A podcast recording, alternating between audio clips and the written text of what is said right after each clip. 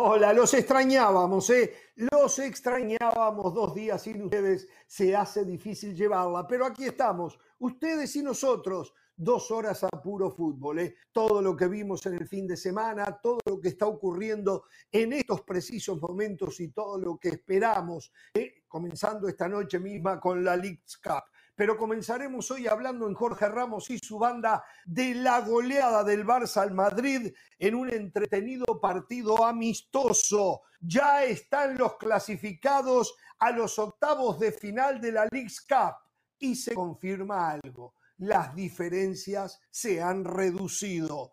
Boca Dubio se arma con jugadores hechos en una de las mejores canteras del fútbol sudamericano. Cavani ya está en Buenos Aires, mañana llega Sarachi y reiteramos lo del viernes.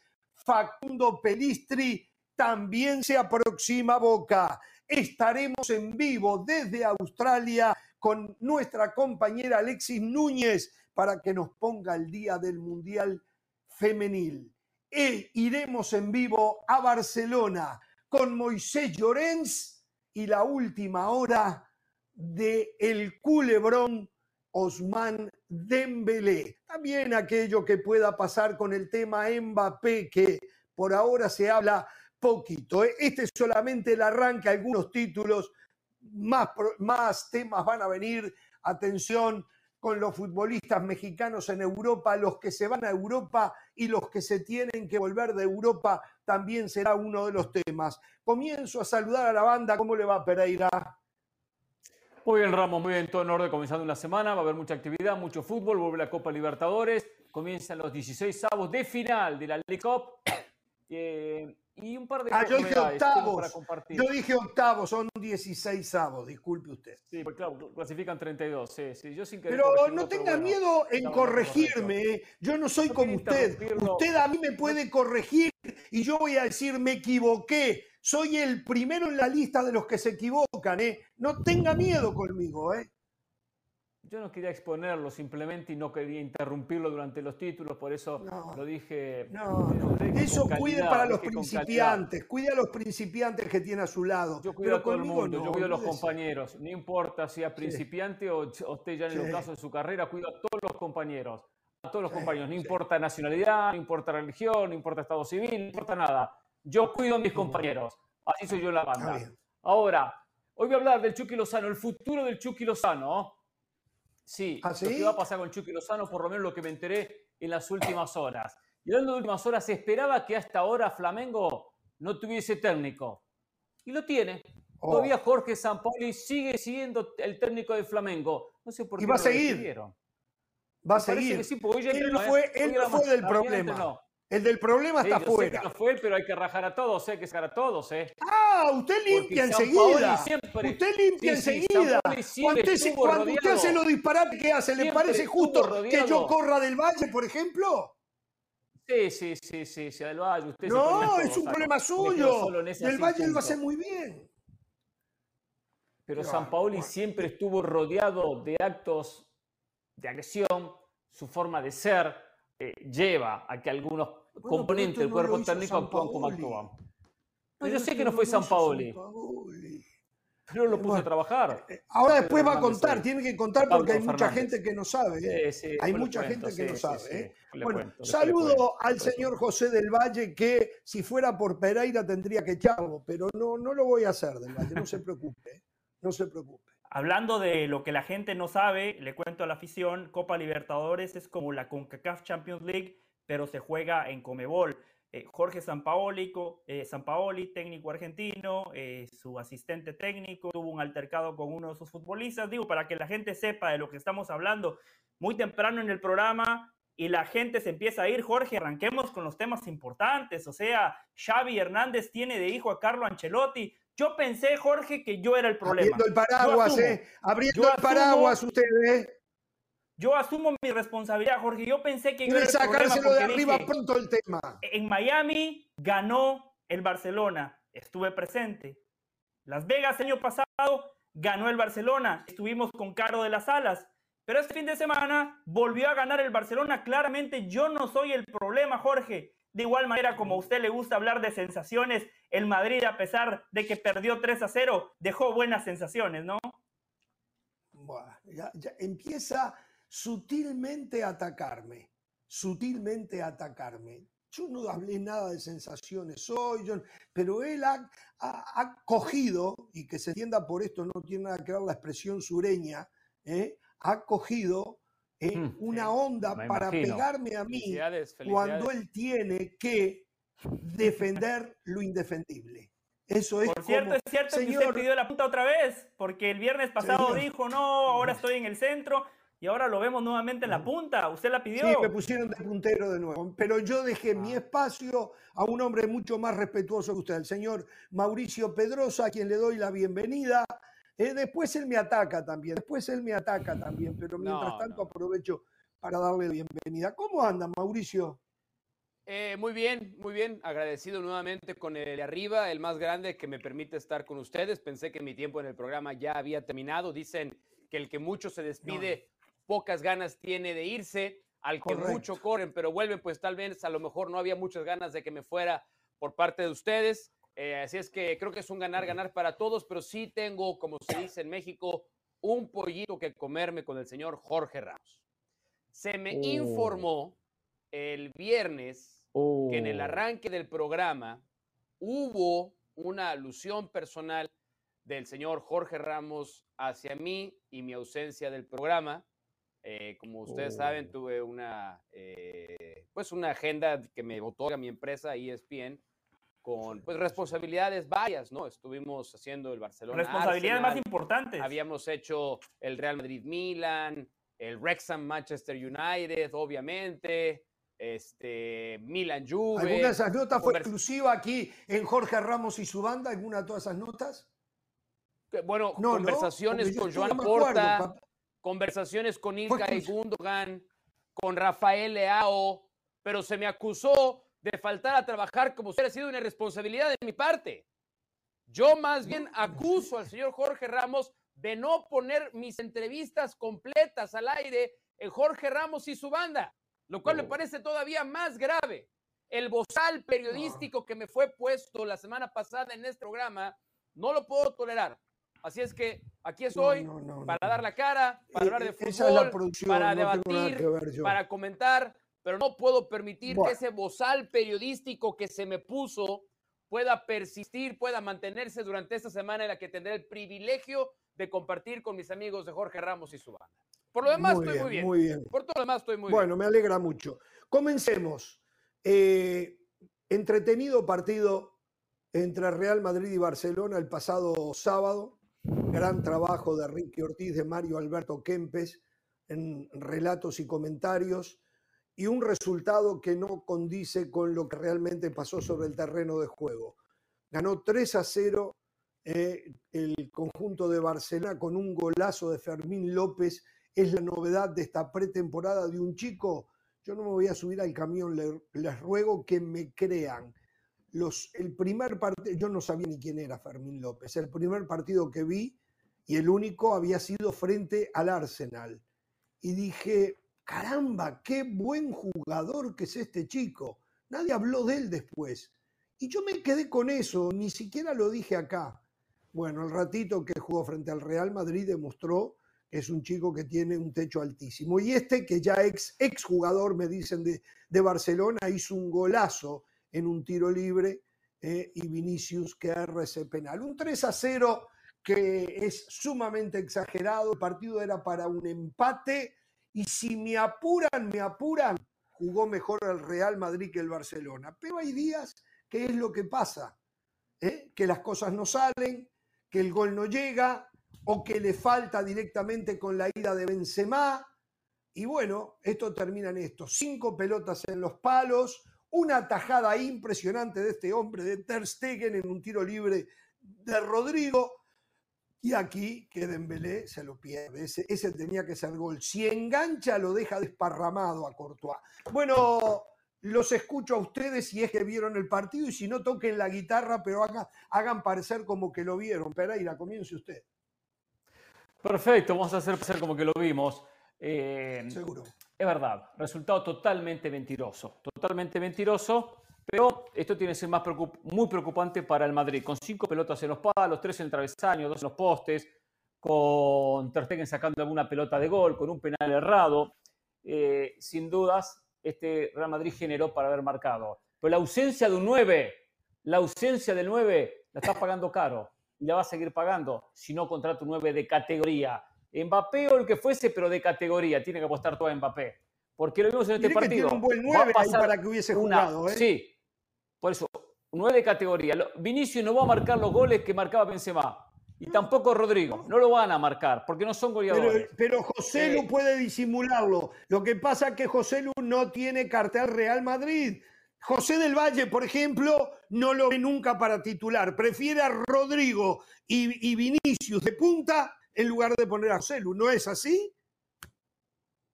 Depende, depende. Si usted saca los partidos contra el Barcelona, contra el Atlético de Madrid, si quiere podemos sumar al Betis, al Villarreal, contra todos los demás equipos, a José le debería de alcanzar. Pero cuando hablamos del Real Madrid estamos hablando de un equipo que tiene pretensiones de ganarlo todo. Champions, Liga, Copa del Rey. Con José Lu como centro delantero, el Madrid aspira a poco. El Madrid necesita un delantero de jerarquía. La historia del Real Madrid es clara.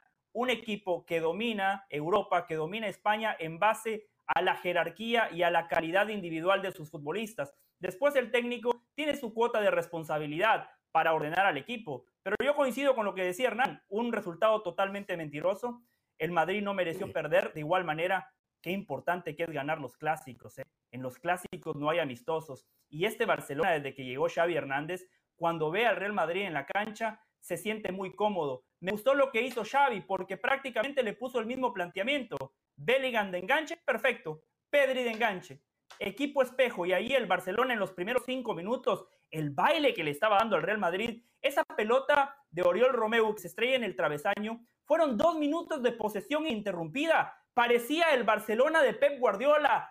Fútbol con una posesión bien intencionada, esperando encontrar el espacio y cuando lo encontraron, explosividad, un equipo que atacaba con mucha gente. Después de ese inicio incierto, el Madrid apareció, le quitó la pelota al Barcelona, generó todas las oportunidades que ya vimos en ese pequeño resumen, las cinco pelotas en los postes, después errores en la salida que le cuestan muy caro al Real Madrid. Para el Barcelona, qué importante que fue ganar, especialmente porque había perdido 5 a 3 en su partido de presentación una victoria buena para el Barcelona, pero ojo, eh, lo mencionamos eh, la semana pasada. La gran virtud del Barcelona la temporada pasada fue su defensa. La mejor defensa de toda Europa. El Arsenal les metió cinco y el Real Madrid les pudo haber metido cuatro. Eh, señor Pedrosa, ¿disfrutó del clásico? Sí, sí, sí, sí, sí, sí lo disfruté.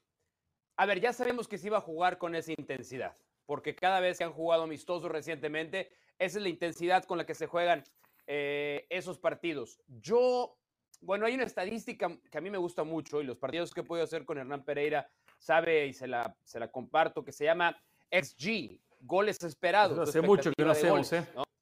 Es correcto, es verdad, también es cierto eso. Eh, ojalá que eso se resuelva pronto. Y al final del partido, los goles esperados del Fútbol Club Barcelona fueron 0.8. Los del, los del Real Madrid fueron 3.8. lo cual deja clarísima la diferencia que hubo entre ¿No conocía la estadística XG? ¿Goles esperados?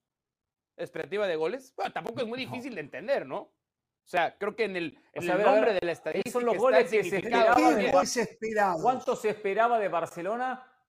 0.8. Es decir, es una estadística en la que la gente la, gente que tiene una capacidad de comprensión avanzada puede darse cuenta que refleja la cantidad de goles que tuvo que haber hecho cada equipo en función de las oportunidades que generó. Pero ¿quién le proveyó a usted? ¿Quién le proveyó a usted el sistema, el algoritmo que llega a esas conclusiones? ¿De dónde lo sacó? No entiendo. Yo lo saqué de la transmisión. En la transmisión del partido y después en el pregunta. partido, los compañeros ah, de información y estadística de ESPN les pedí que por favor me compartieran el XG del partido y me dijeron Barcelona 0.8, Real Madrid 3.8. O sea, lo cual quiere decir que el Madrid dominó de principio a fin a Barcelona y tuvo que haber ganado el partido con holgura. con esa es la esa es la bondad de esa estadística. Acá se acaban los inventos, se acaba la posesión, se acaba disparos. No, esa es la mejor estadística que refleja qué pasa en un partido de fútbol. Es una estadística que se va, perdón, solo para tener la información porque desconozco. Es una estadística que se va formando, se va armando durante el partido. O sea, nada tiene que ver los antecedentes previos. No, no, no. Durante el partido. Y, me imagino que irá, que irá variando. principio a fin. Claro, por supuesto. Variando. Por supuesto.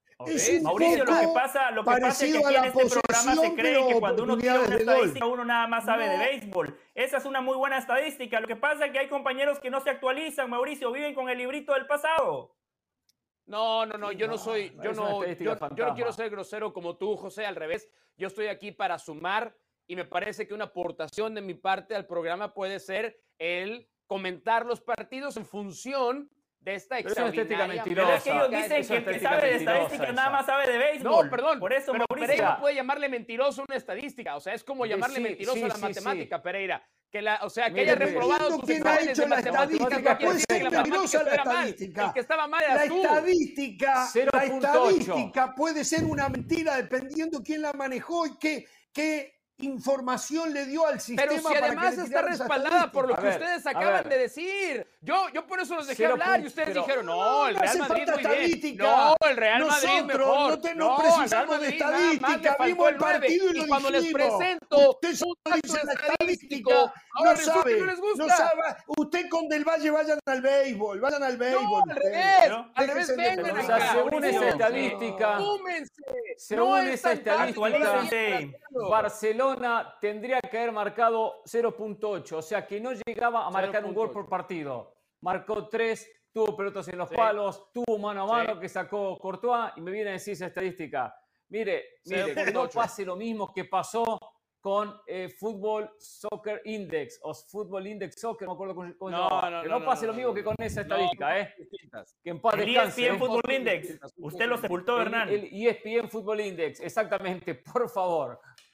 No, pero es que, a ver, pero, pero, lo que, lo, lo que es increíble es que habiendo, habiendo primero el señor Jorge Ramos, después Pereira, después del Valle, expuesto lo que vieron, ¿no? En su análisis del partido, y yo vengo a refrendar algunos de sus dichos con una estadística, todo lo que claro. huele estadística a ustedes les da comezón. Hermano, hablo de fútbol. Les, les, les da, les da eso no la precisamos. Dijimos lo que había pasado en el partido. Se lo advertí, Mauricio. Se lo advertí y usted me llamó grosero. ¿Vio, Mauricio? No soy grosero. Vamos a la pausa, por favor.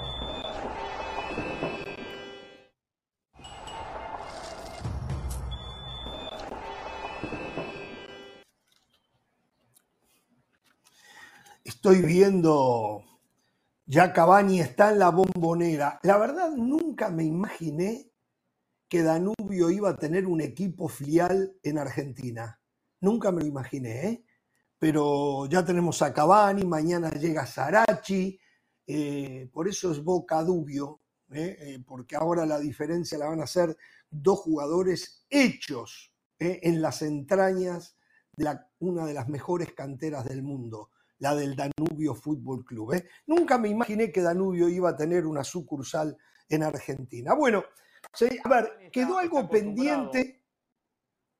¿Cómo? Boca, eh, que Cavani está acostumbrado a quedar como único delantero. Digo, cuando juegue River Boca, eh, Boca va a mm. defender con 10 y Cavani va a quedar solo en punta, ¿no? La actitud que siempre ha tomado Boca contra River en los últimos años.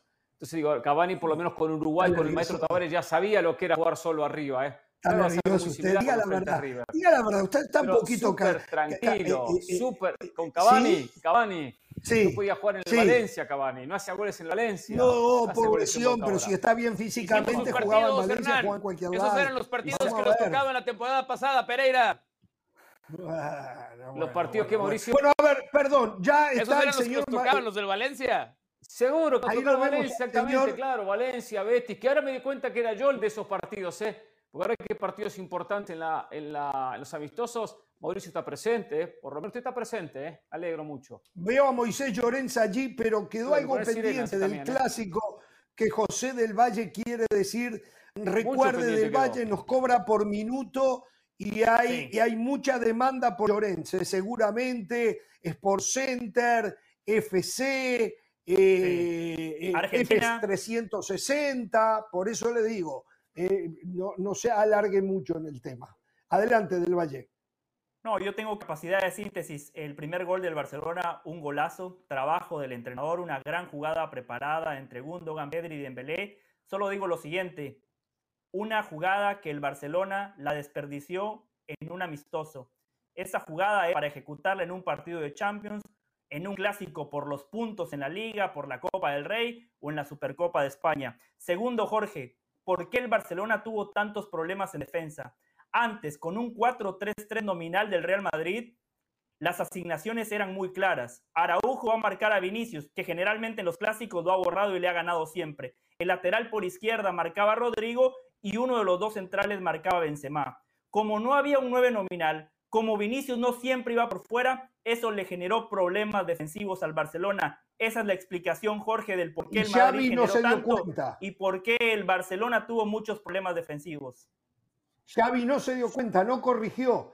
Tiró a Araujo por derecha para marcarlo a Vinicius. Vinicius se le metió por el andarivel central y Araujo seguía jugando de lateral derecho. Y el que quedaba mano a mano con, con Vinicius era Cundé. Pero bueno.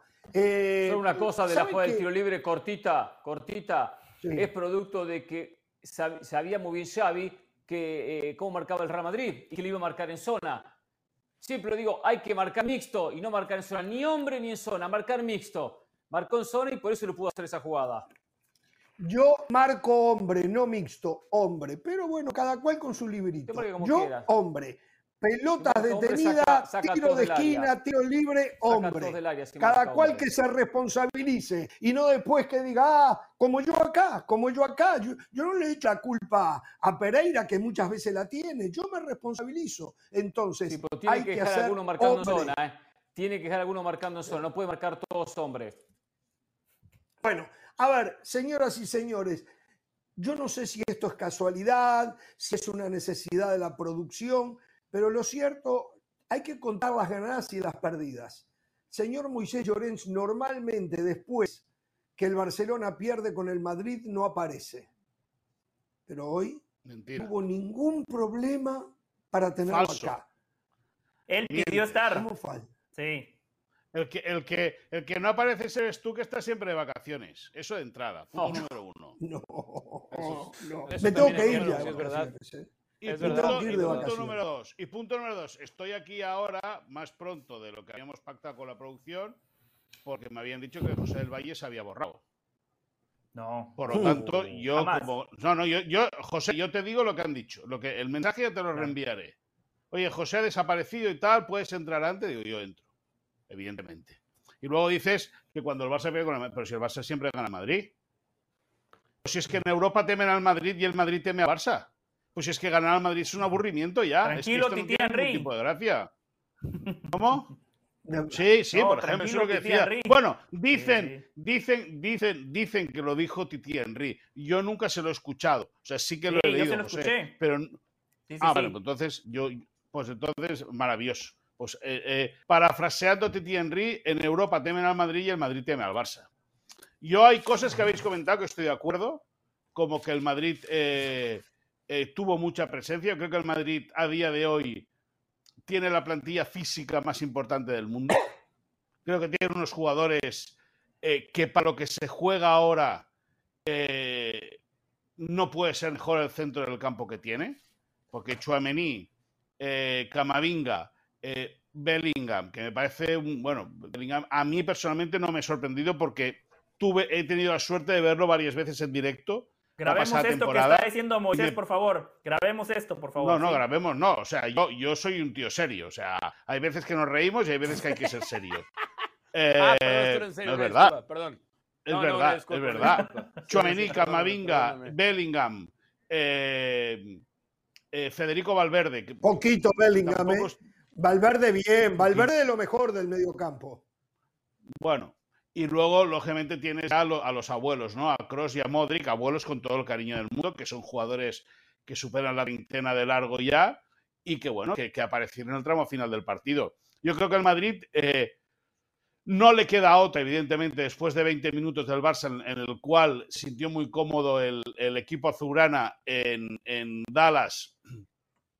No le quedaba otra al Madrid, lógicamente, que dar un paso al frente. Es verdad que ajusta mejor la presión el Madrid y eso incomoda al Barça. Xavi no quiso rifar en ningún momento el balón, pero luego me hace gracia lo de. Dice, no, es que tiraron cinco palos y fallaron un penalti. Ya, ya, pero es que el fallo de penalti es un palo. Entonces, ¿qué sea más importancia? ¿A que han fallado un penalti o a que casi marcan gol con el tiro al palo? Y luego de esos cinco palos, en una jugada hay dos. Explícale la estadística, José. Explícale a Moisés el no, eh, para que lo convenzas no, de, no, no, de la, de la, luego, de su comentario. No, no, y luego, y luego otra cosa, lo de la estadística esa, yo con todo el respeto y todo el cariño del mundo, el fútbol es la pelota y meterlo en la portería.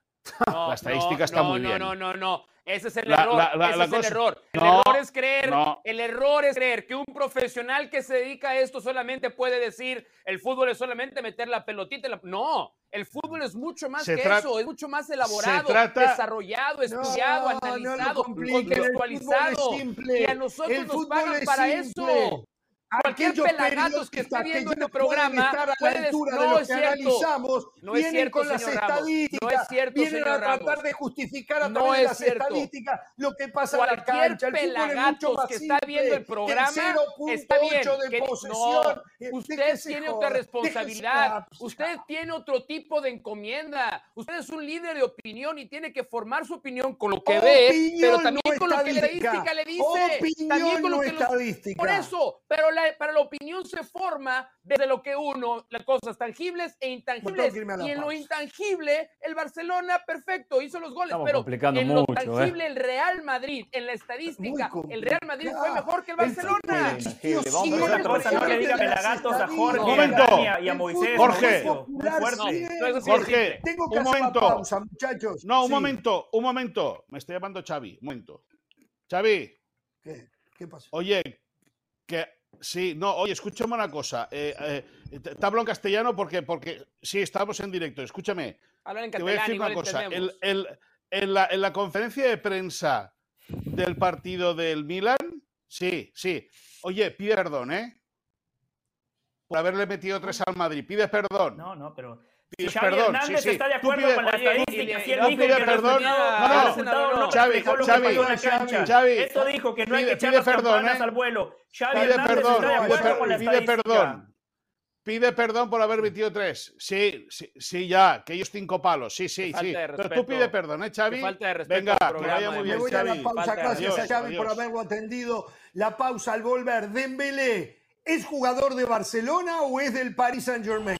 Al volver. Gracias, Moisés.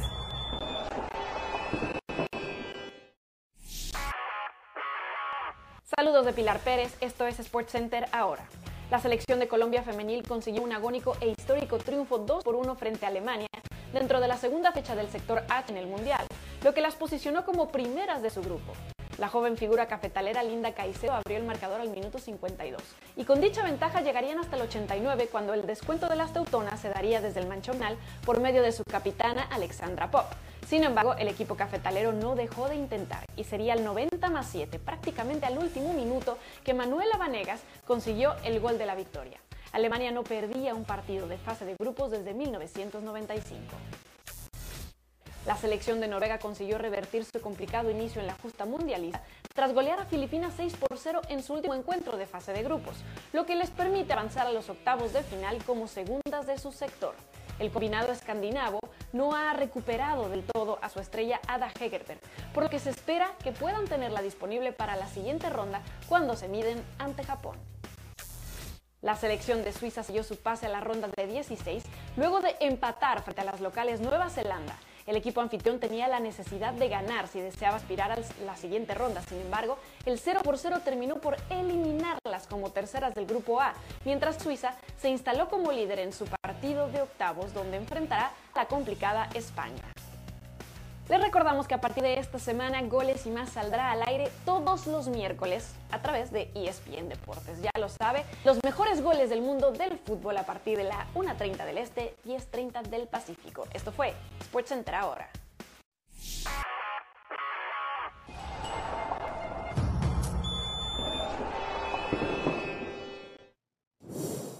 Muy bien, continuamos. Esto es Jorge Ramos y su banda. Estamos con el señor Moisés Llorens. Eh, alguien escribe acá eh, eh, y dice Camilo Duarte. dice, hoy Barça gana 3-0 y no es por merecimiento, según Jorge Ramos y del Valle. Pero si hubiese sido en Madrid, el que gana sin merecer es porque saca su grandeza por su categoría, bla, bla, bla. Barça les ganó y los humilló una vez más, aunque les duela. Saludos, Camilo, un abrazo. Bueno, es verdad, es verdad. Del Valle acá, si, si hubiese sido al revés, del Valle venía la prosapia, la grandeza, el peso de la camiseta. Sí, el Barcelona fue mejor que nosotros, pero la historia del Real Madrid una vez más se impuso en la cancha. Sí, seguramente. Arranqué mi comentario diciendo, diciendo que los clásicos hay que ganarlos siempre. Dije que Xavi Hernández tiene de hijo a Carlo Ancelotti, pero bueno, usted tiene memoria selectiva, no pasa nada, la gente ya lo conoce y yo lo conozco. Le hago una pregunta, porque Del Valle quiere saber, señor Moisés Llorens. ¿Dembélé aún es jugador de Barcelona o ya no? Sí, hombre, eh, es, es, pero está descontando los minutos para dejar de serlo. Eh, al final eh, se desencadenó todo. El viernes hablamos de que el, el Paris Saint Germain no había ofertado aún o no le había mandado una propuesta a Ousmane Dembélé para que reforzase la plantilla del Paris Saint Germain. El conjunto francés el sábado remitió una carta al Barça pidiendo la, la posibilidad o quería abrir la, puerta para poder empezar a negociar con el futbolista francés. El, el Barça le dijo que se esperase la disputa del partido, pero que el futbolista era intransferible. El domingo eh, ya entra en juego también el, agente del, del, futbolista, Musa Sissoko, el cual, eh, en plena negociación con el Barça para renovar el contrato, se descuelga pidiendo 7 millones de euros más por temporada para el futbolista. Lógicamente, al Barça le agarran fuera de juego, no entienden qué está pasando, porque anteriormente y hacía un mes el jugador le había dicho a Xavi, había dicho a Laporte y había dicho en el vestuario que su idea no era otra que continuar vistiendo la camiseta del Barça, la propuesta del Paris Saint-Germain se hace inalcanzable para el conjunto azulgrana. Ahí, lógicamente, entran los nervios, no, no los nervios, entra el enfado y la indignación por parte de Joan Laporta como presidente y, lógicamente, del resto de los expedicionarios en los Estados Unidos, eh, tratan de convencer a Dembélé para que rechace la opción del País Saint Germain y continúa en el Barça en una propuesta que le había hecho el club azulgrana de cinco temporadas. Dembélé ya lo tenía todo o parece que lo tiene todo decidido, quiere ir a jugar al conjunto del Paris Saint Germain y a la espera de que lleguen las 12 de la noche, hora de España, que son en una hora y 21 minutos, en ese momento la cláusula de rescisión del jugador pasará de 50 a 100 millones. Y una de las cosas que ayer ya informamos en ESPN es que el futbolista quería que se negociase o quería acabar bien con el Barça, que haya una negociación a tres bandas entre el propio jugador, el Paris Saint Germain y el conjunto azulgrana, que el Paris Saint Germain pague más de esos, de esos 50 millones al, al Barça serían la cantidad que entre, sería en la totalidad para el Barça, porque en esa cantidad de, en esa cláusula de 50 millones eran 25 para la gente y 25 para el club azulgrana. Si hay una negociación, toda la cantidad será para el conjunto azulgrana y lógicamente, pese a que le han dado autorización para volar a Las Vegas, aunque no jugará el último partido de la gira de Estados Unidos ante el Milan, eh, Ousmane Dembélé tiene todos los números para ser jugador del Paris Saint Germain las cinco próximas temporadas. A ver, eh, si recibe 100 millones de euros por Dembélé, yo no sé si no es un muy buen negocio para el Barcelona en la situación económica que está. Eh, aparte, ¿cuánto bajaría en el tema salarial para el fair play financiero? Hombre, sería importante, deja que te diga en ese aspecto dos cosas. Primera, Dembélé está en un grupo de cinco jugadores que cobra mucho dinero, pasaría a cobrar esta temporada 20 millones de euros. El Barça está a la espera de que em, de revender parte de Barça Estudios, está a la espera de que llegue, eh, de que se dé luz verde en un conglomerado de empresas alemanas que se van a hacer cargo de, eh, esa parte de Barça Studios, entregarían un cheque de, de, cargo inmediato de 60 millones de euros y ahí el Barça ya podría inscribir a todos los jugadores, a todos. Es decir, ahí se corregiría todo el fair play financiero del Barça la presente temporada. Lógicamente, con la entrada del dinero de Dembélé, el Barça buscaría reforzarse, pero ojo, como el Barça está excedido en el fair financiero, no puede gastar todo lo que ingrese. Puede gastar solamente un 40%. Por lo tanto, imagínate que recibe 100, pues solamente podría invertir 40, más evidentemente dinero que tiene el Barça en la caja. Por lo tanto, la operación de Dembélé ayudaría a eh, recibir dinero, lógicamente, a poder hacer una inversión de futuro. El Barça no estaría equilibrado al 1-1, tanto ingreso, tanto gasto, hasta la próxima temporada, pero sí que ayudaría a que el fair play financiero eh, se regulase y el Barça pudiese inscribir a todos los futbolistas que eh, están pendientes de poder ser registrados en la liga. Está claro, para esa posición va a ser muy difícil que pueda conseguir un jugador tan bueno como Dembélé. Por otro lado, sabemos cuál es la historia de Dembélé. El tema es, tal vez acá juega la segura, agarra la plata y busca otro porque Dembélé no le da seguridad física de poder estar en condiciones. Pereira, adelante. Eh, sin duda Moisés pierde a su segundo mejor delantero Barcelona con la salida de Dembélé y lo que recupera económicamente es muy poco. ¿Cómo ¿Cuál es el primero? ¿Cuál es el primero? Lewandowski. Lewandowski. No, usted lo vio los otros días. Usted vio a Lewandowski los otros días. Pero Lewandowski le garantiza. Barcelona tiene que empezar a pensarla bien a Lewandowski. ¿eh?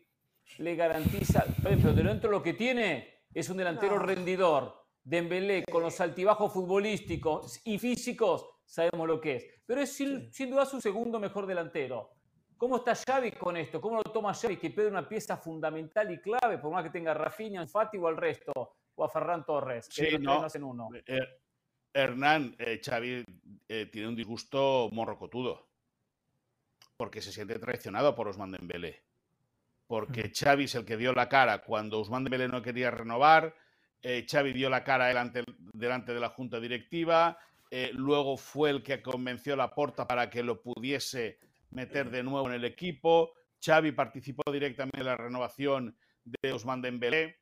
Eh, cree mucho el, el futbolista en el entrenador, pero el futbolista cree que hay gente en el club que ha querido eh, hacerle daño en el pasado y no acaba de fiarse de las condiciones que le propone el Barça. Y Xavi Totalmente. Y Xavi en ese sentido, sí, sí, es verdad.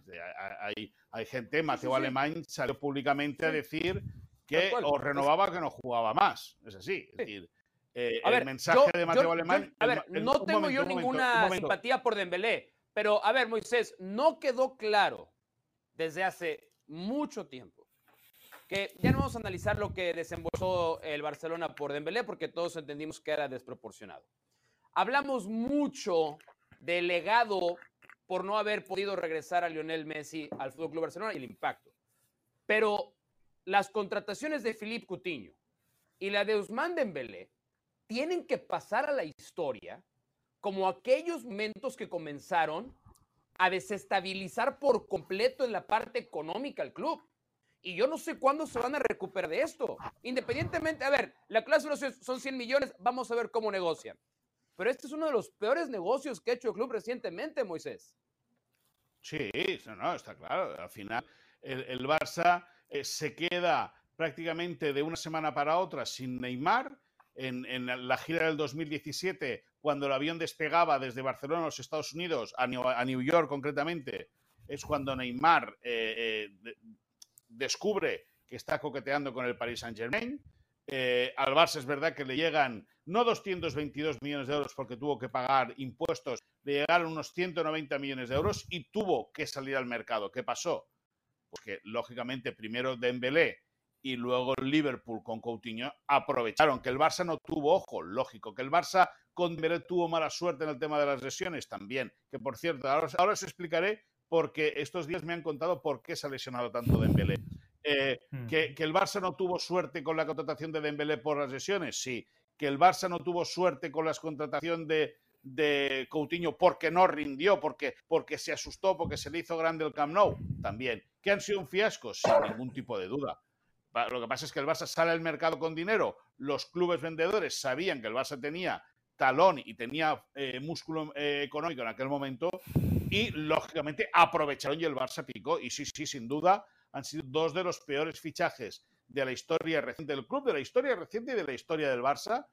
Eh, dos fichajes que han condenado al Barça económicamente, eso y las malas decisiones de Bartomeu de ofrecer unos contratos a los jugadores desmesurados y sobre todo también porque el expresidente Bartomeu se entrega en cuerpo y alma a los jugadores que son los que acaban dirigiendo al club. El barcelonismo tiene que festejar la salida de Dembélé.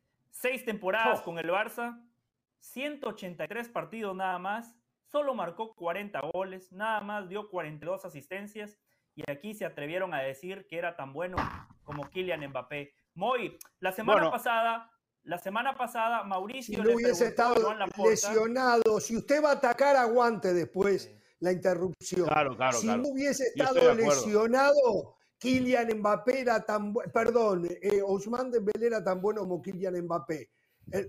La, la realidad, la realidad es que, como le pasó con Hazard al Real Madrid, porque nadie puede venir a decir acá que Hazard no era un jugadorazo. Yo con De Pereira me peleé cuando Hazard aparecía en el Chelsea. Yo le dije, ese es un jugadorazo. Pereira se lo puede decir, pero las lesiones terminaron. Una, cosa es una, cosa y otra cosa es otra cosa. Es una buena comparación. lo de Hazard en el Real Madrid fue tan malo como lo de Dembélé en el Barça o como lo de Cavani en el Valencia. Moisés, la semana pasada Mauricio le preguntó a Joan Laporta, en la escala del 1 a 100, ¿dónde está el Barcelona para ganar la Champions? Laporta dijo, estamos listos. Pero usted, como periodista objetivo, con el hombre que más sabe del Fútbol Club Barcelona en Europa, en la escala del 1 al 100, ¿dónde está el Barcelona para ganar la Champions? No, es que el Barça no puede ganar la Champions. Mira, el tema, vamos a ganar la Champions. ¿Qué importa eso ahora? Pero deja que te diga, pero deja que te diga, José, la, pregunta de Mauricio no fue del 1 al 100 dónde está el Barça para ganar la Champions, ¿eh? La pregunta no fue esa. La pregunta es del 1 al 100 cómo está el Barça para competir.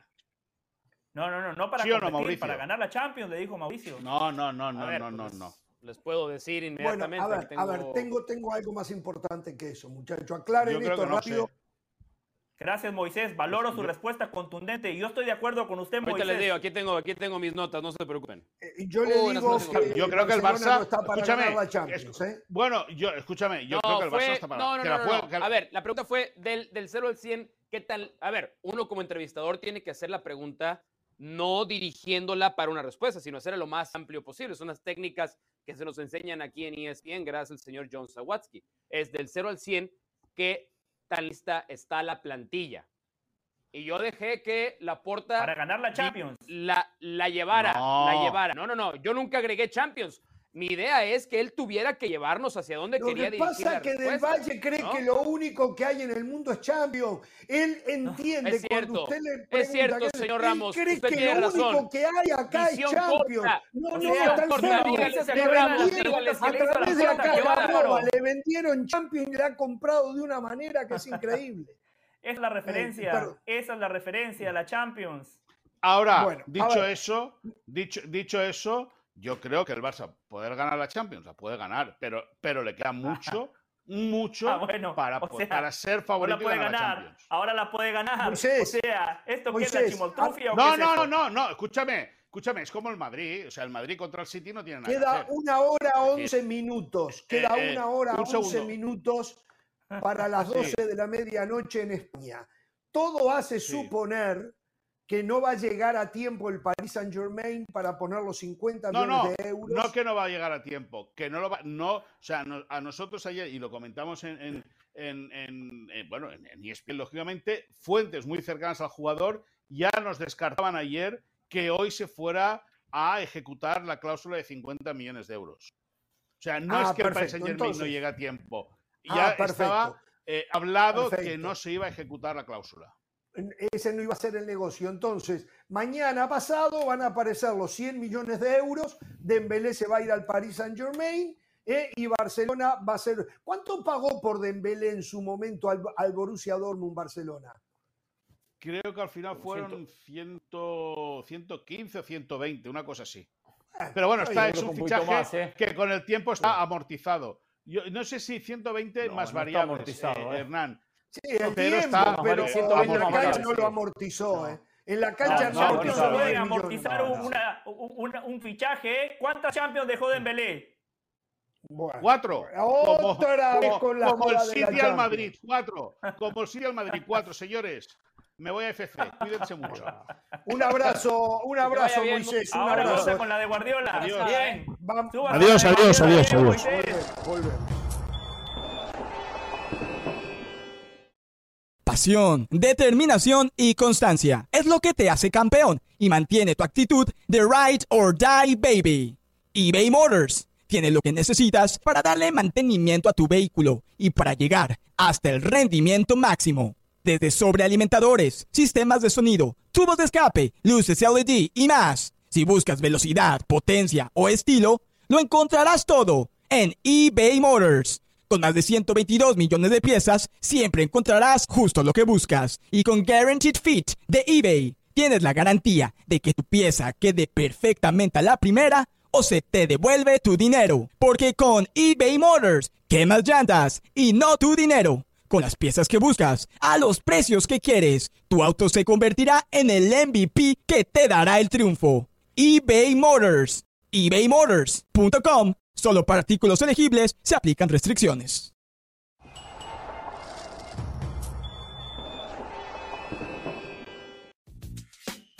Señores, por falta de presupuesto no ponemos la sirena, ¿eh? Falta de presupuesto, pura y exclusivamente. Pero esto es de sirena este miércoles a las 7 y 55 del Este, 4 y 55 del Pacífico, después de un arduo trabajo, arduo trabajo de este servidor, José del Valle va a relatar Juventus Real Madrid en ESPN Plus. Hernán Pereira lo va a comentar. José del Valle no se va a sentir culpable de gritar un gol del Real Madrid ¿eh? porque es su trabajo de relator, de narrador. ¿eh? La verdad que lo felicito, José. Eh, comience a aprontarse, cualquier consejo a las órdenes, pero usted ya, ya tiene experiencia, no creo que necesite de mis consejos. Tal vez el día que yo vuelva a relatar, voy a tenerle que pedir consejos a usted. Así que Juventus Real Madrid, el próximo miércoles 2 de agosto a las 7 y 55 hora del este, 4.55 en el Pacífico, con José del Valle, sí, José del Valle relatando, Hernán Pereira comentando. Volvemos con más en Jorge Ramos y su banda.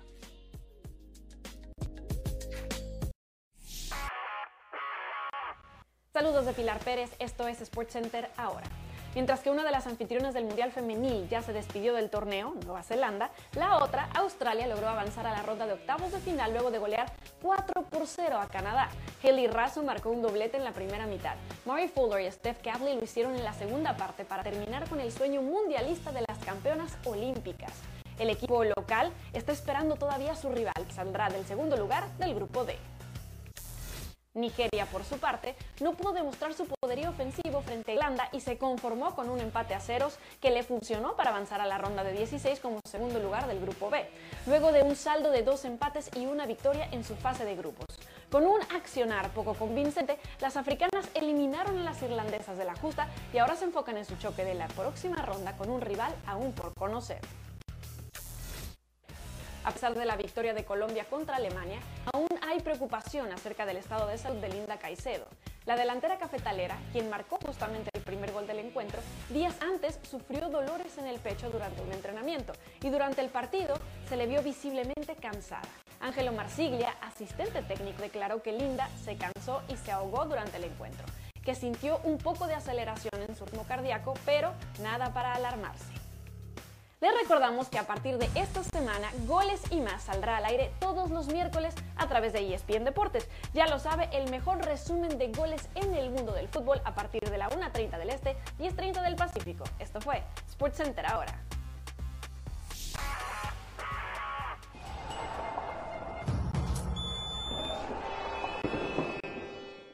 Sí. Bien, estamos de regreso en Jorge Ramos y su banda. Vamos a ponerlos un poquito al día con el tema de los jugadores mexicanos en Europa. Y vamos a arrancar, y pido em, cámara para Pereira, con el tema del Chucky Lozano. Ah, ¿ya también dirige cámaras? Sí, sí, sí, cámara para él. Ah, Director de cámara. gracias, gracias por la cámara. Qué versatilidad. A ver, le cuento lo último que me enteré de Chucky Lozano. Bien sabemos que está en un conflicto con la gente del Napoli, con Aurelio De Laurentiis, con el presidente del conjunto del sur de Italia, quien quiere bajarle el sueldo. Su contrato termina de acá un año. Se le está amenazando que si no renueva contrato pasaría un año sin jugar. En caso de no ser transferido, claro está, a otra institución. Ante esta situación que, digo, entre, diría Juan Carlos Osorio, abro paréntesis, la FIFA tendría que meterse en este tema, ¿eh? Eh, Mbappé sin jugar, Chucky Lozano sin jugar, Dembélé sin jugar, que fue una amenaza de su momento, después lo hablamos. Pero bueno, volviendo al tema de Chucky Lozano. Eh, ante esta situación, ante esta incertidumbre del jugador mexicano, eh, había corrido un rumor hace unos días atrás que casualmente originó nuestro compañero Mauricio Pedrosa, cuando le preguntó a Marco Garcés, el dirigente de Los Ángeles FC, si estaban interesados en el Chucky Lozano. Y el no querer responder dejó como abierta la posibilidad.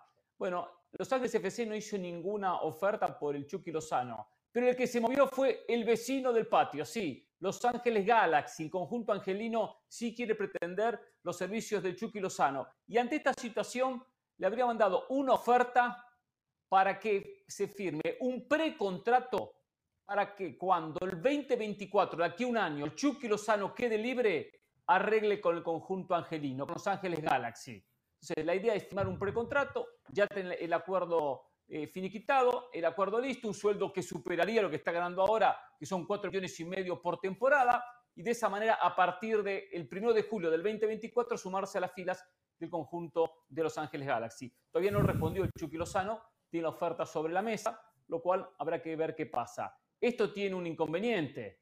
Si llega a ponerse de acuerdo con el Galaxy, pasaría un año sin jugar un solo partido y a los 29 años jugaría en la MLS.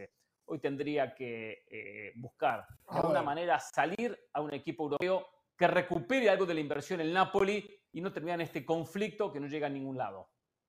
A ver, voy a cuestionar un poco su información.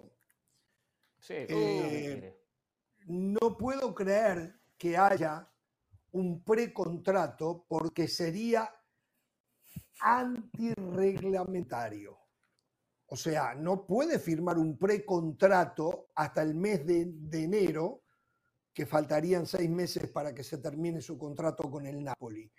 Por ahí se lo tengo, lo tengo que cuestionar a usted en ese tema. Está bien. No, y hay, otra, hay otra, hay otra de palabra. El Galaxy está, el Galaxy está pagando en este momento una sanción por parte de Major League Soccer y no puede firmar jugadores en la ventana de verano hasta que termine el 31 de agosto, creo, que termina con agosto, ¿no? La ventana de transferencias. Pero esto sería para el 24, esto sería para el verano del 24, dentro de un año. Lo que no puede ah, firmar no, un No para ahora, porque lo que ha hecho el no, LAFC... No, no, no. No, para cuando yo no sé si la, Yo no sé esto de dice Pereira que el LAFC no ha hecho una oferta, yo okay. tengo mis dudas. Yo tengo otra información. A ver, yo, tengo una información de que el LAFC sí ha hecho una oferta por el Chucky Lozano al Napoli. A ver, Mauricio, la información que yo tengo de eh, Los Ángeles FC es que en las próximas horas se va a oficializar la contratación del delantero uruguayo que juega como el Chucky Lozano por izquierda, Cristian Quique Olivera. Jugadorazo, por cierto, jugadorazo lo que trae Los Ángeles FC. Cristian se la compraron a la Almería. Juega por izquierda, misma posición del Chucky Lozano. Bueno, Lozano, Lozano, prefiere jugar por derecha, por ¿eh? dos lados. Está bien. Sí. Sí, está bien. Pero por derecha tiene a Carlos Vela. Por lo menos por ahora. No sé cuándo se termine el contrato claro, Carlos Vela. Lo que pasa es que Carlos Vela se le acaba el contrato esta temporada. Mm. es la última ah, temporada de Carlos Vela. y no nos ah, olvidemos que el rol de Carlos Vela ha cambiado. Eh, el, el, a ver, el AFC en las últimas semanas ha hecho transacciones con otros clubes para adquirir, ya sabemos que el sistema de contratación es un poco complejo, pero el AFC ha adquirido, ha pagado dinero a otros clubes para adquirir rosters internacionales y poder traer jugadores, ¿no? Correcto. Eso es lo que han hecho recientemente. Creo que fue a Aquí lo más positivo que le compró. Aquí lo más positivo es que sí, Mauricio, dele. Nada más acabo con esta parte. Eh, no nos olvidemos que en teoría el, Gal, el Galaxy, el Napoli había puesto por lo menos quería ingresar 15 millones de euros por la transferencia de Lozano en este momento antes de que efectivamente pueda ser jugador libre. O bueno, empezaron la negociación porque no será libre sino hasta el final del verano del 2024, pero podría negociar a partir del primero de enero del 2024. Entonces, yo sí creo que hoy más que nunca, como hay, no hay clubes en Europa, ese es el otro tema, ¿eh? No hay clubes en Europa que en este momento estén ofreciendo lo que puede ofrecer el AFC por el Chucky Lozano. Porque ya sabemos que acá es, necesitamos nuestro siguiente Carlos Vela. Carlos Vela, esto también les puedo decir, no ha iniciado ningún proceso de negociación para extender su contrato con el club. No hay nada. Esta es una sensación. Yo creo que es la última temporada de Carlos Vela en el AFC. Pero el AFC, como lo platicábamos con Marco Garcés el otro día, no puede permitirse el no tener por el mercado, ¿eh? no por otra cosa, sino por el mercado de Los Ángeles, no puede permitirse no tener un referente y una figura mexicana como lo tuvo con Carlos Vela.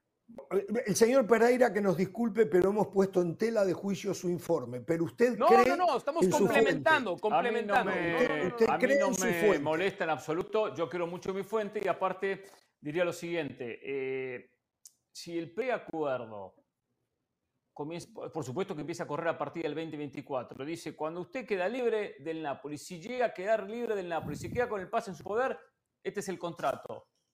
De repente, esa es una posibilidad. Está bien, de repente no está en la parte legal o quizás FIFA no lo permita de esa manera porque tiene contrato con el Napoli todavía.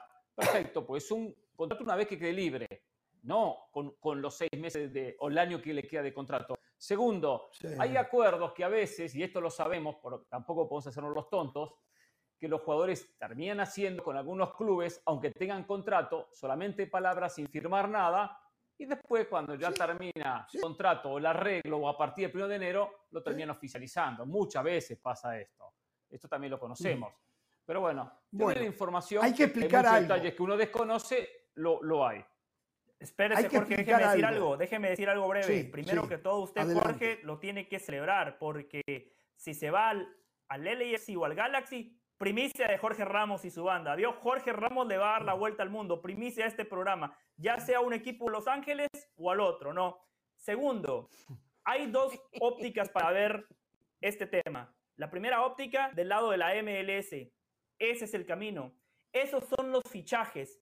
Eso es lo que tienen que hacer los equipos de la liga. Un jugador en su prime, 28 años, seguramente lo podemos poner a debate, pero si no es el mejor, es uno de los mejores futbolistas de su selección, de su país. Encima, esto lo hablábamos con Mauricio durante el verano. Hay pocos futbolistas mexicanos que a día de hoy puedan levantar a una tribuna. El Chucky Lozano es uno de los pocos jugadores mexicanos que sigue siendo mediático. Cuarto, Los Ángeles, después de Ciudad de México, la ciudad con más mexicanos en el planeta Tierra. Esa es la óptica MLS. Felicito a los equipos angelinos por buscar a un futbolista que claramente les va a dar un salto de calidad. Óptica Chucky Lozano. Ojalá y no venga la MLS.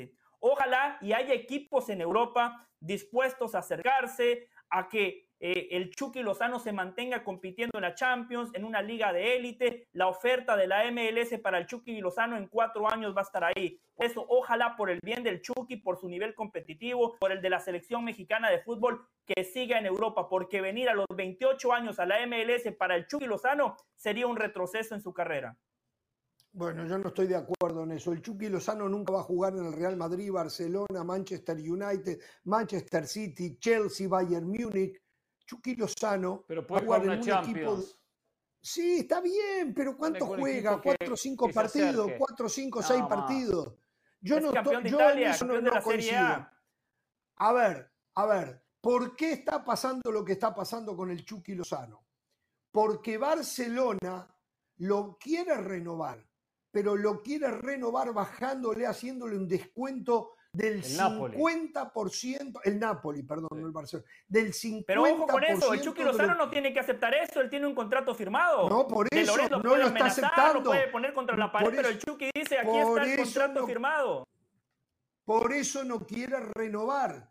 La propuesta del Napoli no es aceptada por el Chucky Lozano. Le quieren rebajar en un 50% el salario. Como consecuencia, a partir de junio, julio del año que viene, el Chucky Lozano es jugador libre, parecido a lo de Mbappé, ¿no? Que no quiere alargar, no quiere ¿Sabe cuánto cobra Lozano? Y va a quedar libre. Creo que algo de 5 millones, ¿no? Cuatro y medio. 5 millones, 5 millones eh, y medio de euros al año, ¿no? Exacto. Si se lo rebajan a 2.25, es un salario absolutamente accesible para lo que puede ofrecer la MLS. Entonces, yo por eso, le va a pagar yo estoy de acuerdo con Jorge. Yo, yo, yo, estoy, yo estoy de acuerdo con Jorge en que mucho más por ganar no tiene el Chucky en Europa. No, claro. No tiene mucho más por plata. Ya hizo lo Eso que hizo, por plata. jugó lo que jugó, no lo que ganó. Entonces, ya está. Chucky Lozano. En Europa tiene una deuda pendiente. algo, ¿eh? En, en, no, en no tiene que pagar nada. Américas presentamos esa entrevista con Héctor Herrera, en la que Lozano le decía a Herrera, ¿por qué te fuiste tan pronto? Tenías nivel para... El Chucky le decía eso a Héctor Herrera. esa es su mentalidad. Yo estoy seguro que eso no lo dijeron en la entrevista, pero seguramente Héctor Herrera tomó su estado de cuenta y le dijo a Irving Lozano, porque mira, maestro, yo en el Atlético de Madrid hubiera ganado aquí, ¿no? Y en Houston hoy gano acá por los próximos cuatro años. Piensa en tu futuro, piensa en tu familia. Esa oferta no le va a llegar, Mauricio. Vas a seguir yendo la, la deuda pendiente del Chucky es con su familia. La deuda pendiente del Chucky es con su familia. Nunca va a jugar una Champions para ganarla, nunca va a llegar a esos equipos que normalmente a través de las quimeras ganan las Champions.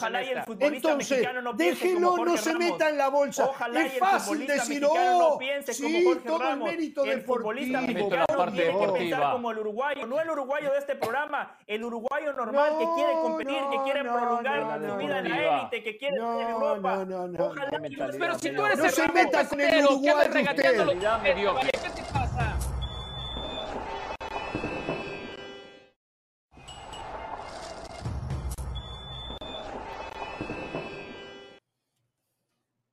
Muy bien, continuamos en Jorge Ramos y su banda. A ver, algunos otros temas de futbolistas mexicanos en Europa.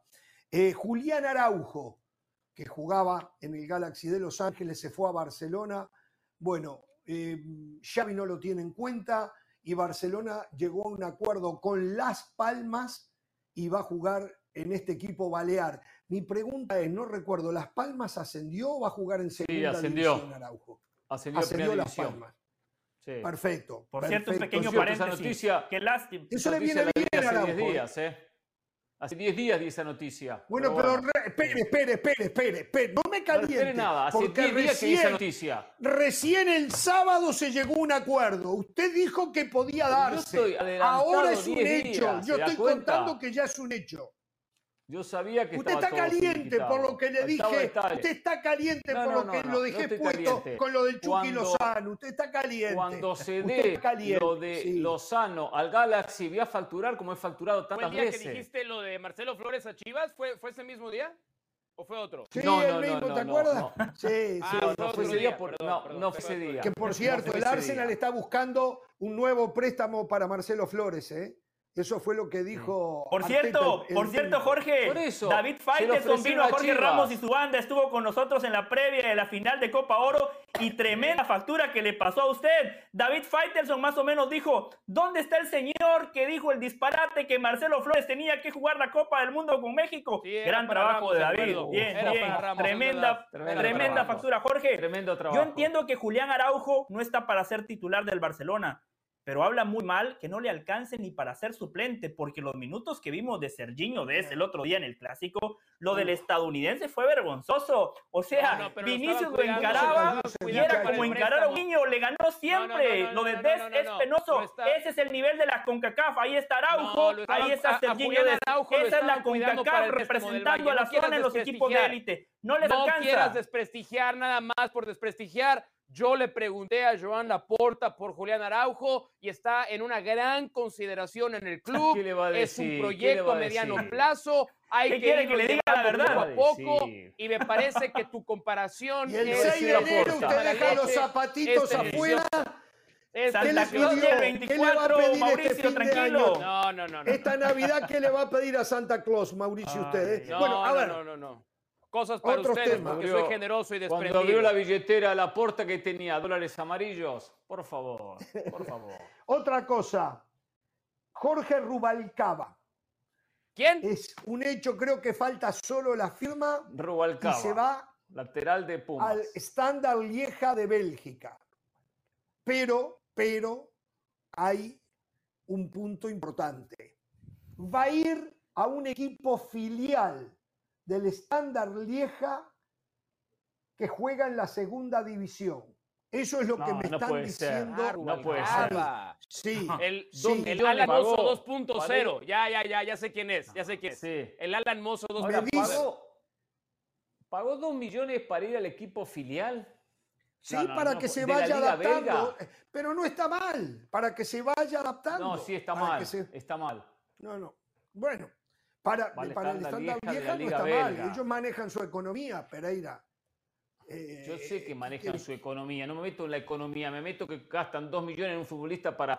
para sí, pero se está metiendo en la economía. Ellos hacen con su plata lo que quieren. Que no tiene derecho a yo no, cuestiono que yo no cuestiono que vayan a ponerlo en el equipo filial. Yo no la compro. Yo digo lo ¿eh? que me están diciendo a mí, que es a un ¿eh? equipo filial del, que se llama Standard Lieja 16. Así se llama el mm. equipo filial de la Juega los que tienen 16 años. Pero si rápidamente, no, juegan menores de 23 y se acepta uno solo mayor de 23. No tienen derecho a ascenso. Son esos filiales que se acostumbran en los torneos europeos. Sí, la segunda división, en, México también, en México también. No, pero ¿sabe qué es lo que pasa, Jorge? Apareció bastante, pero bueno. La conclusión tiene que ser más profunda porque estamos hablando de Rubalcaba, al equipo que iría, lo de Araujo, el Chucky Lozano que lo quiere la MLS. Hay que sumar la información que dio John Sutcliffe hace dos semanas de que la América quiere fijar a César Montes. Las eh, negociaciones se han intensificado. Hay mucha gente que da por hecho que César Montes va a regresar a México para jugar con el América. Aquí la conclusión es la siguiente. México no tiene futbolistas clase A.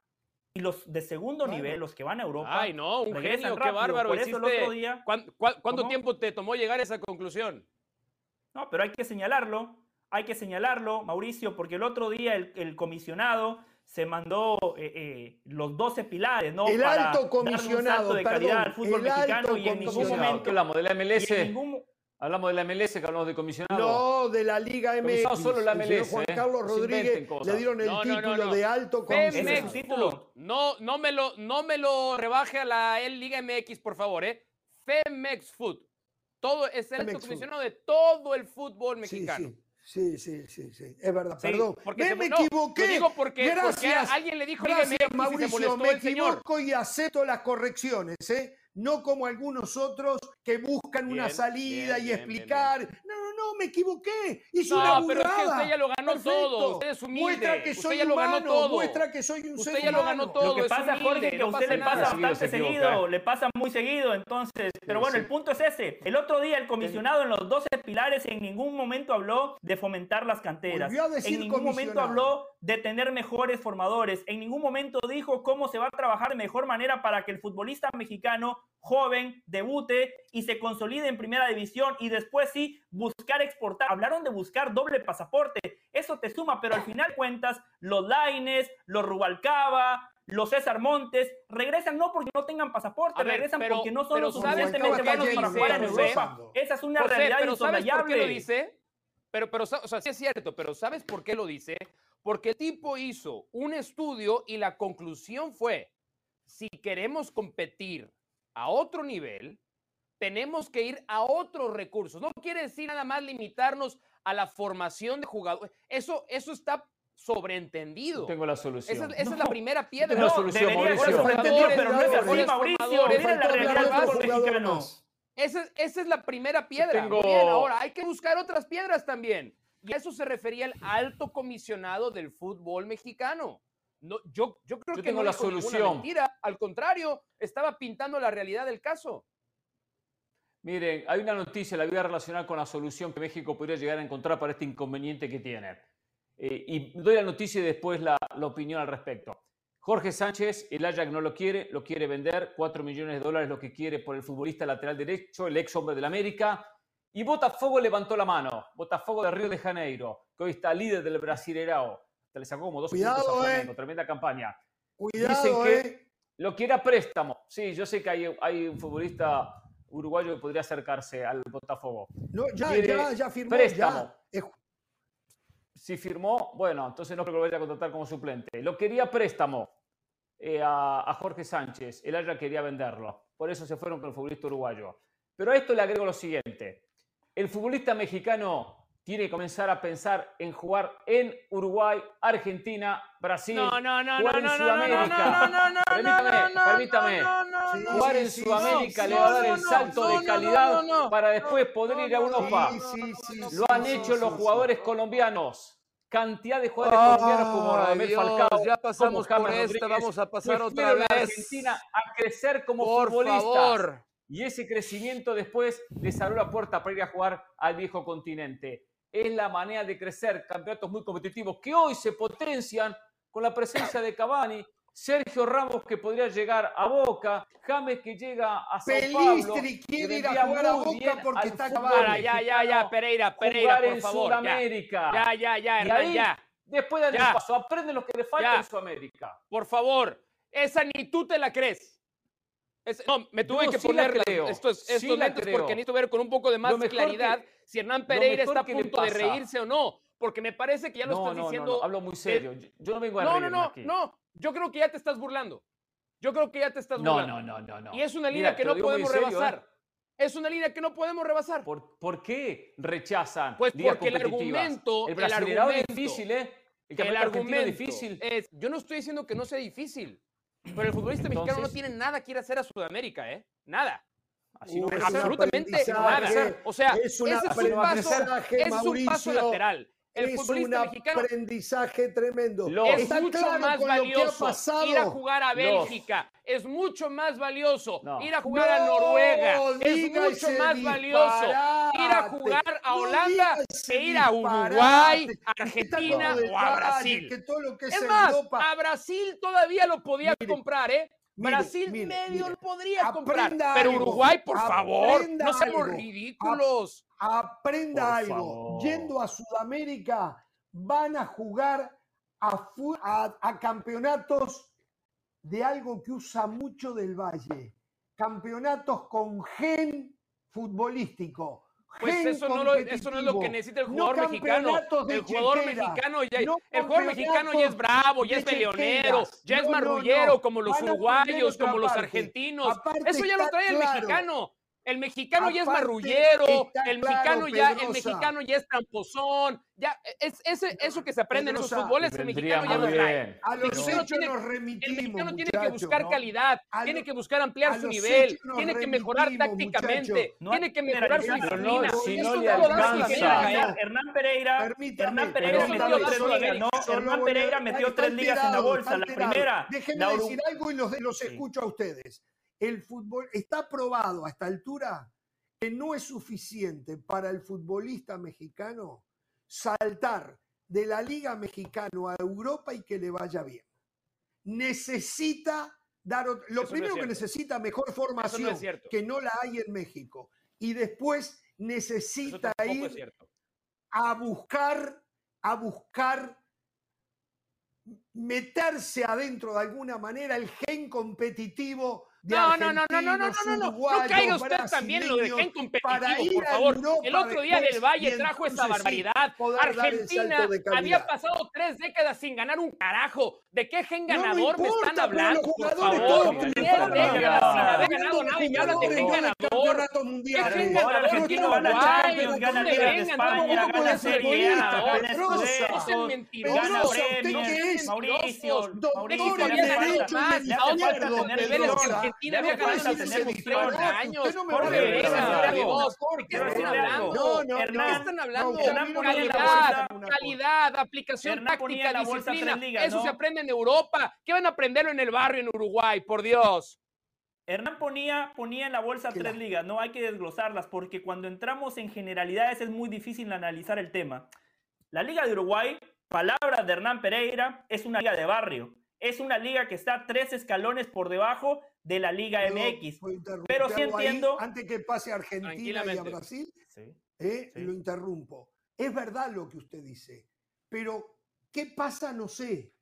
Pero de esa liga de barrio los futbolistas van a Europa y en una gran mayoría se consolidan y tienen su éxito. En una Pero liga, déjeme interrumpirlo ahora, déjeme interrumpirlo antes de que se metan los demás. Ahora voy yo. No, espéreme, Mauricio, espéreme, espéreme, espéreme. Espéreme, Mauricio. Jorge, Jorge, el futbolista uruguayo triunfa en Europa no porque se consolide en la liga uruguaya. Las figuras, las figuras uruguayas en Europa juegan muy poco en esa liga de barrio. Federico Valverde, los Cavani, los Suárez juegan muy poco.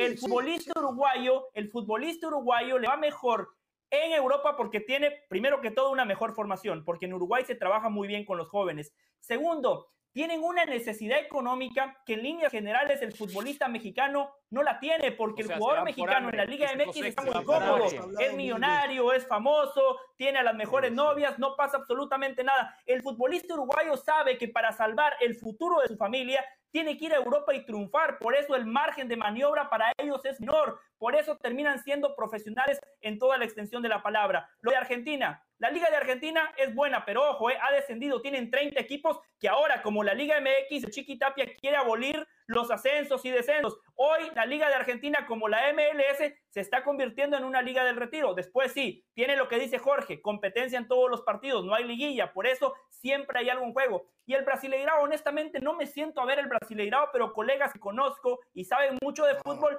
dicen que sí es una gran liga. Una cosa es el Brasileirao y otra cosa son los torneos estaduales. Por ejemplo, en los estaduales Luis Suárez la rompía, en el Brasileirao no pasó nada con él. La está rompiendo Luis Suárez, no hable pelotón no hable cosas que no son. La está rompiendo Luis al punto que el gremio le rechazó que le regresara 10 millones de dólares y lo quiere seguir jugando y es titular. Habló Luis Suárez este fin de semana. No diga disparates, no diga disparates. Bueno, usted nos vendió el otro día que era el goleador del Brasileirao y no está en la lista de goleadores, ¿eh? No mienta. ¿Usted cree que en el Brasileirao Benzema y Cristiano Ronaldo hubiesen hecho lo que está haciendo Luis Suárez? ¿Usted cree que en el Atlético de Madrid se equivoca?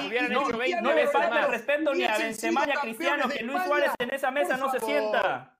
Por favor, una por cosa favor, que le voy a no decir. Eh, Perdón, yo no le discuto que el campeonato, el campeonato uruguayo en nivel es inferior, creo que es inferior, pero algo van a aprender de los uruguayos como Liga de barrio, dijo usted. Cómo se preparan. Sí, una liga de barrio están todos los equipos en un barrio. Vaya ah, bueno. se da cuenta. Entonces, pero sin embargo, ¿es vidriera? Sí es vidriera. ¿Salen excelentes técnicos? Por supuesto. Todos los técnicos que llegan a la Liga MX salieron de Uruguay. Uh, tengo una algo tiene Uruguay ¿eh? para enseñarle al futbolista mexicano. Por, eso, le dije la formación, sí. llega a diferentes lados. No, no, no. Nivel superior la Liga Argentina.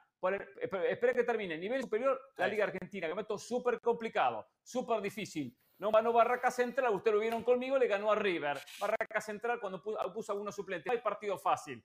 Y en Brasil pasa lo mismo. Es un ¿eh? campeonato durísimo. Es durísimo el Brasileirao bueno, la Liga MX también. si ese es el parámetro, la Liga MX es muy difícil ganarla. Que Sao Paulo, que Corinthians, que Palmeiras, que Flamengo, Botafogo, en muchos equipos, si es un torneo de esta parte, se recorre mucho. Igual en México, Hernán. Igual en México. La Copa Brasil. no, no se juegan tantos torneos. Se juega el torneo estadual, que también es muy fuerte por la rivalidad de los estados. Torneo de barrio. De, Río de Janeiro, estado de San Pablo. No tiene ni idea del Valle. Usted le está hablando de eso, él ha perdido el tiempo mirando nada más la Champions. y aparte otra cosa, Carlos el Carioca, el Paulista, el torneo de barrio, Suárez se cansó de marcar goles. Los Vinicius, los Julián Álvarez, las figuras que van a Europa, todas se hicieron de esos países.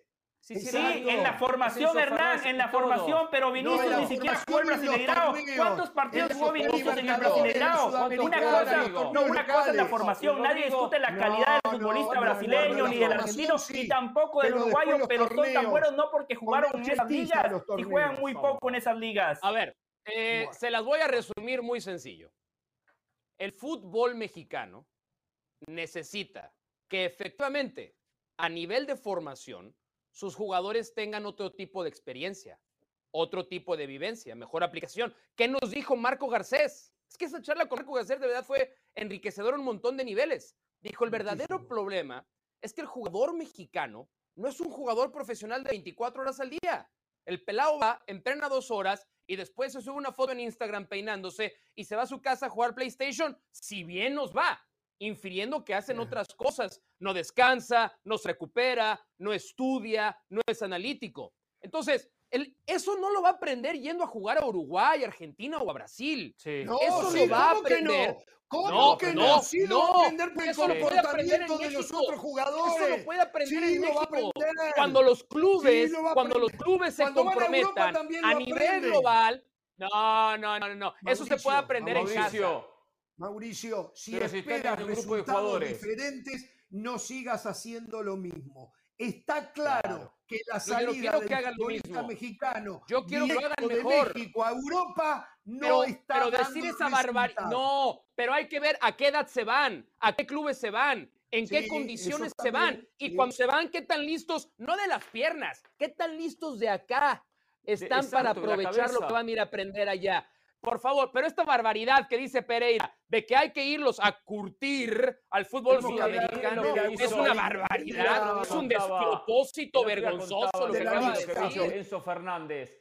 Cuando Enzo Fernández no jugaba, pasó toda una pretemporada solamente en el gimnasio entrenando esto otro para ponerse mejor físicamente. El esfuerzo que hizo, eso contagia, mucha competencia interna, ¿eh? Si uno no se prepara y no está y se va de joda, no juega ¿eh? ni en Argentina, ni en Brasil, ni en, ni en Uruguay. Vamos a la pausa. Desde ahí se aprende. Señores, señores, parejita la Leagues Cup entre la Liga Mexicana y la MLS. ¿eh? Volvemos y la Qué parejita.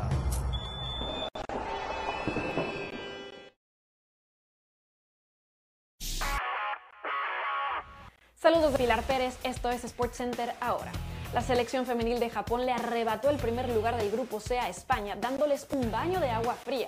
El equipo ibérico no había recibido gol en sus últimos seis partidos y las niponas consiguieron golearlas 4 por 0 en su último choque de fase de grupos. Con tremendos errores defensivos de parte de las dirigidas por Jorge Vilda y con goles de Miyazawa al 12 y 40, Ueki al 29 y Tanaka al 82, la selección del Sol Naciente consiguió su pase a octavos en donde se medirá a Noruega. Vaya decepción para la selección de Costa Rica su paso por el Mundial Femenil. El equipo de Melia Valverde vuelve a casa luego de tres derrotas, solo un gol anotado y ocho recibidos en la fase de grupos. Durante su último choque contra Zambia, donde cayeron 1-3, el equipo tico fue notablemente superior, sin embargo no pudieron concretar en los momentos oportunos. La selección centroamericana no gana un partido desde hace un año. Tras esta derrota sumó su decimoquinto encuentro sin victoria. La selección de Argentina se medirá contra Suecia, número 3 del mundo, en la última fecha de la fase de grupos del Mundial, buscando la hazaña de clasificarse a los octavos de final. El equipo de Portanova no depende de sí mismo para conseguir su boleto a la siguiente ronda. Deberán vencer a la complicada Suecia y esperar que Italia no le gane a Sudáfrica. La albiceleste tendrá enfrente el partido más complicado de su participación en este certamen. Sin embargo, puede que Suecia, líder del sector y ya clasificadas a octavos, priorice guardarse algunas armas ya con la mente en la ronda de 16. Les recordamos que a partir de esta semana Goles y más saldrá al aire todos los miércoles a través de ESPN Deportes. Ya lo sabe, el mejor resumen del fútbol y sus mejores goles a partir de la 1.30 del Este, 10.30 del Pacífico. Esto fue SportsCenter ahora.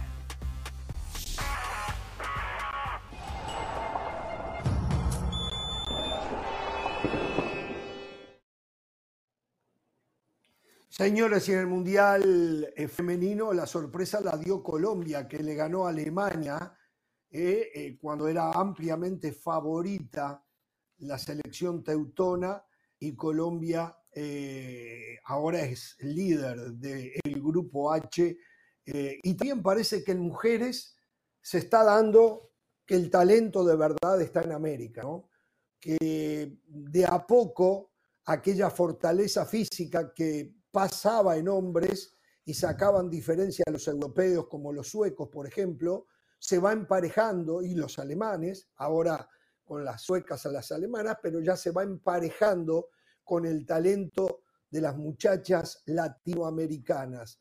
¿eh? o sea, no, es casualidad, no es casualidad ¿eh? que esas cosas pasan.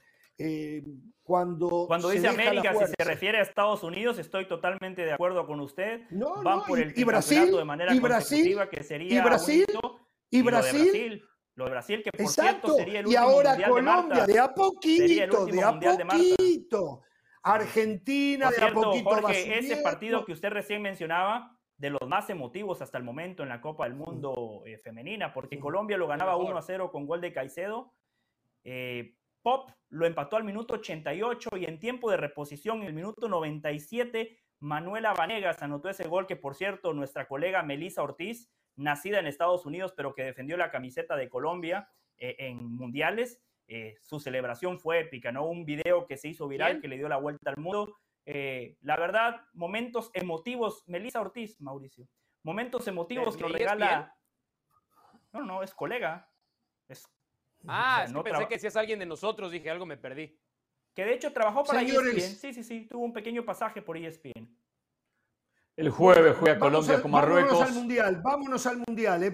permítame, del, eh, Pereira. Nos vamos al Mundial con nuestra colega Natalie Yedra, brasileña ella, eh, que cubre eventos de fútbol desde Londres para ESPN y nos tiene este informe de lo que está pasando en el Mundial Femenino. Hablamos desde aquí de Brisbane, donde el equipo de Brasil realizó su último entrenamiento aquí en esta ciudad, porque este martes ellas vuelan hasta Melbourne, donde van a enfrentar a Jamaica. El partido decisivo de esta fase de grupos, un partido muy, muy importante para el equipo de Brasil que necesita ganar de Jamaica, porque Jamaica suma cuatro puntos, la misma puntuación de Francia, y Brasil tiene solo tres puntos. Entonces Jamaica juega por el empate, por un punto, por un punto para llegar por la primera vez a los octavos de una Copa del Mundo, de un Mundial. Y Brasil necesita ganar, necesita hacer goles y necesita mantener la calma. Y hablamos hoy con, una de las jugadoras más experientes de este equipo de Brasil, Andressa Alves, y, y ella habló mucho sobre esta confianza que estaba muy fuerte en el equipo de Brasil antes del partido contra Francia. Y ella dice que la confianza sigue la misma, que Brasil es el favorito para enfrentar a Jamaica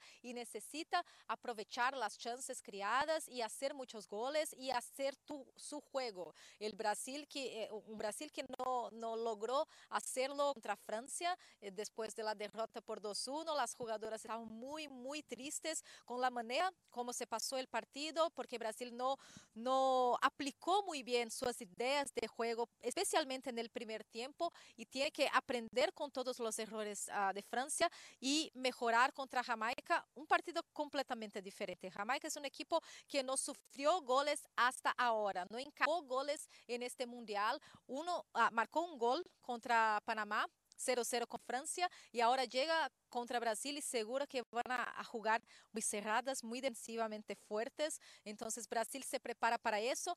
No sabemos cuáles son las 11 que, que, van a salir, van a arrancar jugando contra Jamaica porque Pia Sondhage, la entrenadora de Brasil, a ella le encanta el misterio. Entonces aguardamos, uh, especialmente las delanteras. Imaginamos que Debinha va a jugar o con Chase o con Bia Zanerato, pero hay siempre la buena opción de Marta en el banquillo que es una opción muy buena, ¿no? Bueno, aguardemos entonces. El equipo de Brasil vuela este martes para enfrentar Jamaica el, el miércoles en Melbourne. Un abrazo, amigos. Natalie, notable, notable informe. Muchísimas gracias. Bueno, muchachos, em, pasemos a. Solo le digo, Argentina juega el miércoles, ¿eh?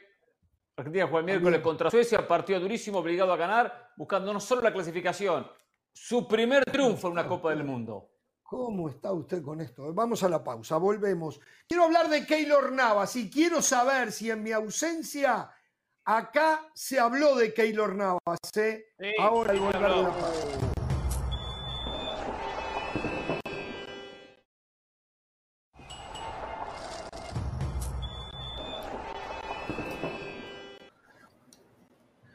Bien, con muchísima gente en las tribunas de la bombonera, está dando una conferencia de prensa Edinson Cavani, recién llegado a Boca, y luego va a entrar para saludar a la afición del de Boca Dubio, ¿eh? como a partir de ahora le voy a llamar. ojalá y juegue. ojalá y juegue con Boca. Señores, Keylor Navas. Que haga un gol. Muy cerca no, no llame a algo que después usted va a tener que llorar. ¿eh? Keylor Navas muy cerca del Fenerbahce de Turquía. Está casi hecho.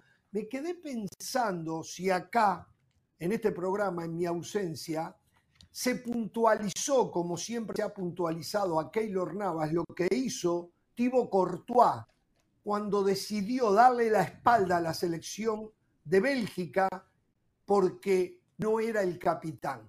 Sí, es increíble. Agarró y se fue. Se fue. No quiso jugar los partidos que estaba jugando para la, Europa. Eh, ¿Qué, torneo era? La, la Nations League. Para la Nations League de Europa.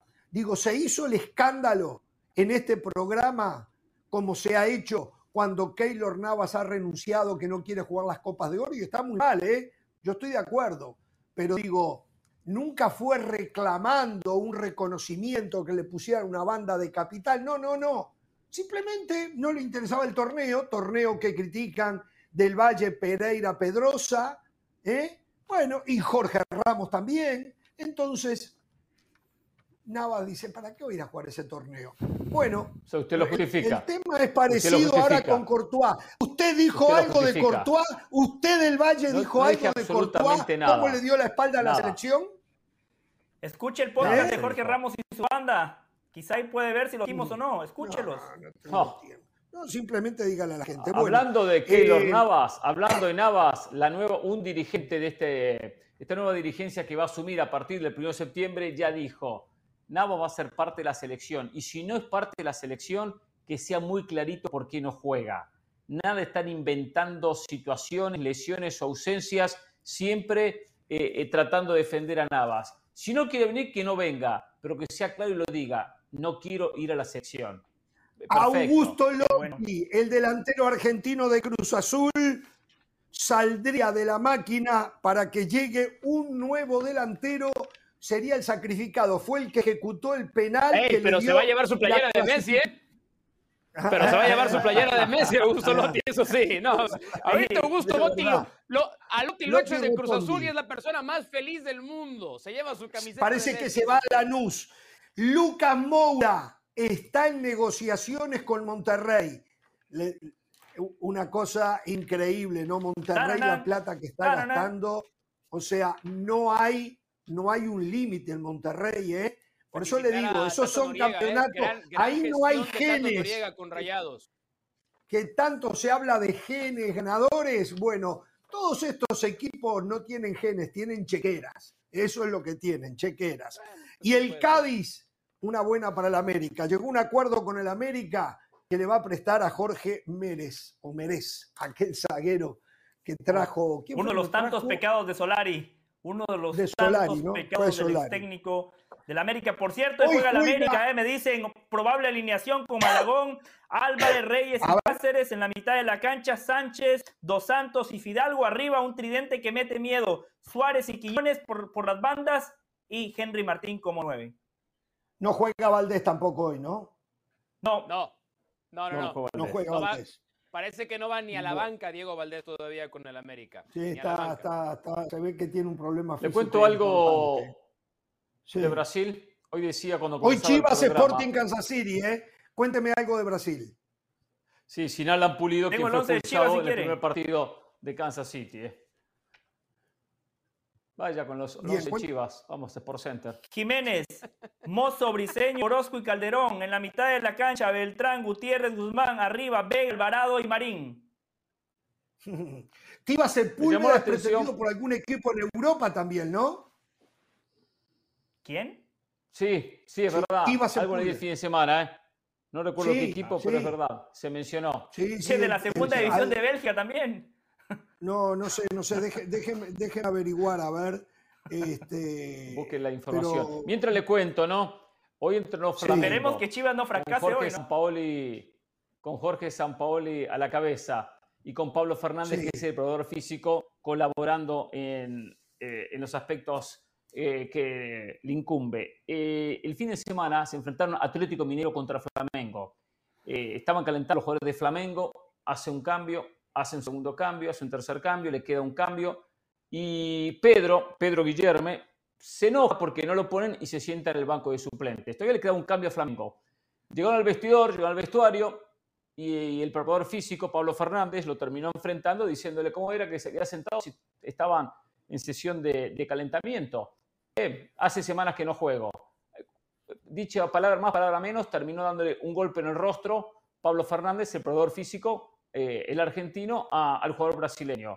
Eh, fue Pedro a la, comisaría, hizo la denuncia, hoy no se presentó a entrenar y bueno, Flamengo está en crisis. Digo, da esta circunstancia, Jorge Sampoli, que se ha caracterizado, no fue quien pegó, fue su proveedor físico, por cuestiones ligadas siempre a la agresividad, tendrán que ser sacados separados de Flamengo.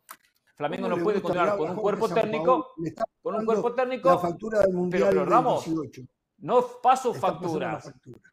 Es la realidad de Jorge Sampaoli. Si no controla a su gente, a su Pero acá no tuvo culpa. O sea, el culpable hasta cuando no es culpable. Para usted no es culpable. Hoy juega Chivas. Chivas tiene que evitar una Chivas. Hay que borrar a todos. sí le puede interesar a la gente. En un tema que sí le puede interesar a la gente, permítame anunciar eh, Rafael Leao, el jugador del Milan, hoy, ahora o nunca. Rafa Leao, la, gran figura, la estrella del Milan, la gran figura portuguesa, hoy gran programa, en ahora producción, muy bien. que no se lo pierdan, por favor. ¿eh? Gracias por darnos la exclusiva a nosotros, haber presentado la nota que usted hizo con Rafael Leao. ¿eh? Somos un equipo, ¿eh? Nosotros somos un equipo todos. Pero, pero gana siempre el mismo. esto, parece la Liga Española, ¿eh? Ganan siempre lo mismo, ¿eh? Nosotros jugamos como el Betty o el Sevilla, la miramos de abajo. Hasta mañana, no tengan temor de ser felices.